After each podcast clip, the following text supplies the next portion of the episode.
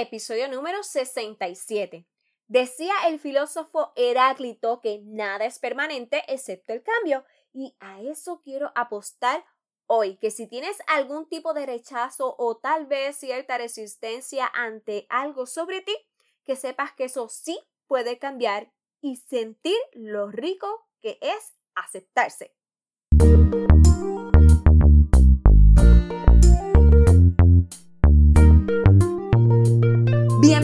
Bienvenido seas nuevamente a tu podcast Anímate a los Silvirina. Y si eres nueva o nuevo por aquí, te invito a que te quedes estos minutos y compartas conmigo. Siempre estaré para ti a través de tu plataforma favorita, ya sea en Apple Podcast, Spotify, Stitcher, YouTube y en Google Podcast. Y por supuesto, si te agrada lo que escuchas, sígueme suscríbete para que te añadas a esta comunidad en la que tenemos como misión el animarnos. ¿A qué? Pues más, valorarnos más y por consiguiente a elevar esa motivación cada día más. Y claro está, tú y yo de la mano para lograrlo juntos.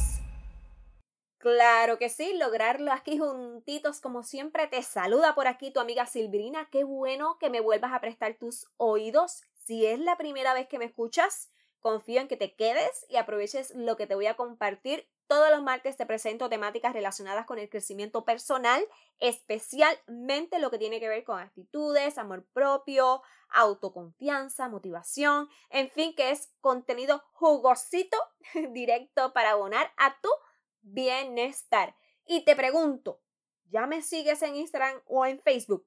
Si aún no lo haces, te voy a dejar los enlaces directos en las notas del episodio. Por allá incluyo contenido que apoya lo que te comunico en esta plataforma, además de que sí podemos interactuar con mayor facilidad. En esta oportunidad quiero que me contestes cómo es tu relación con tu cuerpecito. ¿Qué aceptas? ¿Qué no? ¿Qué te encanta? ¿Y qué detestas? Porque mi misión hoy por aquí es que luego de escuchar este episodio, se te infla el pecho y salgas por ahí para abajo caminando con esa frente bien en alto y disfrutando tu yo. Mira, completito, ¿ok? Yo sé que esto de la aceptación no es tarea fácil siempre y podemos partir identificándolo si te vas a ir por los extremos o eres distante con tu cuerpo, no lo exploras, no lo conoces o no lo atiendes o por el contrario, que estás excesivamente preocupada o preocupado por él y poniéndole demasiada atención. ¿Y cuáles podrían ser las razones por las que muchas personas no se sienten a gusto con su físico?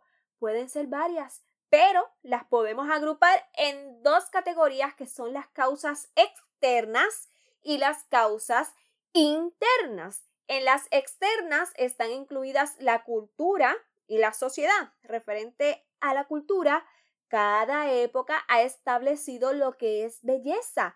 Hoy día un cuerpo disque perfecto no es el mismo que hace 50, 100 años atrás o más siglos atrás y lo que es la sociedad podemos notar por distintas partes o medios sobre lo que son cuerpos con medidas inalcanzables para muchos y hasta poco naturales, así que la presión social puede jugar un papel muy importante en esto. Y referente a las causas internas, aquí caen aspectos que tienen que ver con la personalidad y con las actitudes. Llegan las comparaciones injustas con los estándares preestablecidos, con celebridades, con fotos retocadas o cuando el pensamiento es demasiado rígido y piensas que solo existen dos extremos. Y si hay un rasgo que no te agrada de ti, o sea que lo consideras negativo, te olvidas de todo lo demás que sí podría ser de tu gusto y ya te consideras poco atractiva o poco atractivo. Y a eso le añadimos que también puedes hacer inferencias pensando que si no te agrada tu cuerpo, ya estás infiriendo que a los demás a tu alrededor te van a percibir negativamente también. Ahora, yendo ya al meollo del asunto, ¿qué puedes hacer para aceptar más lo que te compone? Para que te sientas plena, pleno con tu cuerpo, que ya de por sí es un templo, o sea, lo que ves siempre, lo que te acompaña cada día de tu vida. Primero, debes trabajar en tus creencias y actitudes que son las que te hacen sentir mal respecto a tu imagen. Ajusta tu forma de pensar, enfócate en percibir tus cualidades y tus atributos físicos. Sé que tienes dotes que puedes resaltar aún más y no olvides tampoco tu personalidad, eso que te define, tus valores, además por supuesto tus habilidades, los talentos que posees. En otros episodios ya lo he mencionado, pero lo repito por si acaso, apúntalo, ¿ok? Haz esa lista. Es más, se ha recomendado que ese papel lo coloques en un lugar visible para que siempre lo recuerdes. Ten presente que lo que vales por ser humano va muchísimo más allá de cómo es tu pelo, cómo son tus caderas o cómo está tu abdomen. Son un montón de factores que unidos entre sí son los que dan forma a ese ser maravilloso y único que eres. Dos, deja de compararte. Cada persona es un mundo. Los hay altos, bajos, delgados, gruesos, rubios, morenos. Si ves los cuerpos de las demás personas con una mente amplia, sin prejuicios, podrás aplicártelo a ti misma. Tres, trabaja en amar tu cuerpo así como es. ¿Hay algo que puedes mejorar? Hazlo.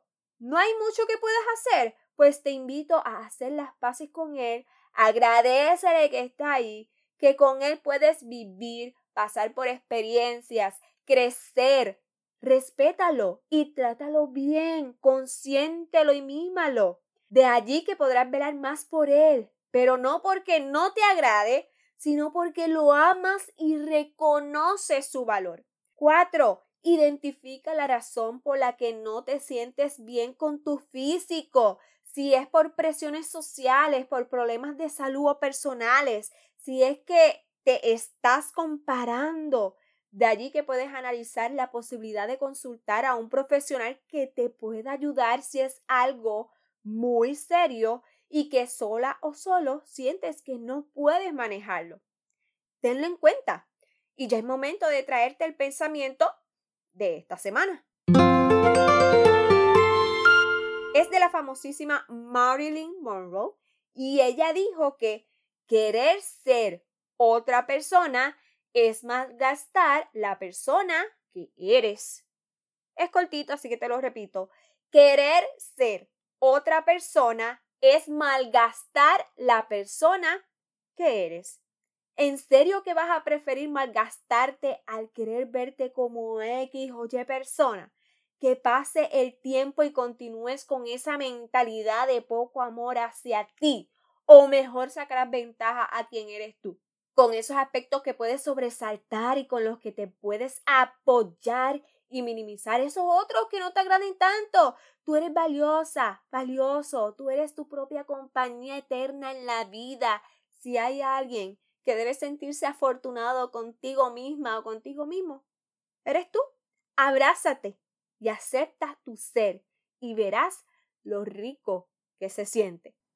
Y fíjate, este tema va enlazado con cómo está tu autoestima. Así que si deseas una herramienta básica, fácil de digerir para ir cultivándola más, te invito a que descargues la guía gratuita hacia una autoestima óptima. El enlace está abajo en la descripción, ¿ok?